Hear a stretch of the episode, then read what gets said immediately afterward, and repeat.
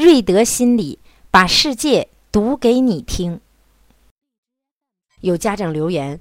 我们可都是让孩子做决定的，我们也都是尊重孩子想法的。可孩子怎么也变得越来越逆反呢？根本也不跟我们交流，更不想让我们参与他的任何事儿。我们想出出主意都没机会。他自己的那些想法和做法也越来越让我们担忧，我们又无从下手去帮他呀。这个现象在亲子教育当中也是非常具有代表性的。这个问题的关键是家长错误理解了。尊重孩子的真正含义，家长把尊重孩子和让孩子自己做决定变成了真的是什么事儿都让他自己想怎么样就怎么样，想如何就如何。家长根本没有任何的细节引导，孩子从中慢慢的体会，家长是帮不上我的，家长也不值得信任，根本依靠不了。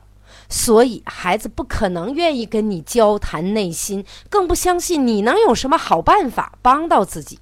正确、科学的尊重孩子，是平等的与孩子多交流彼此的看法、观点，多讨论。父母的想法、建议的利弊，孩子他自己想法的利弊，然后让孩子自己去分析、判断，去学会权衡利弊得失，最终孩子自己做出他自己认可的那个决定。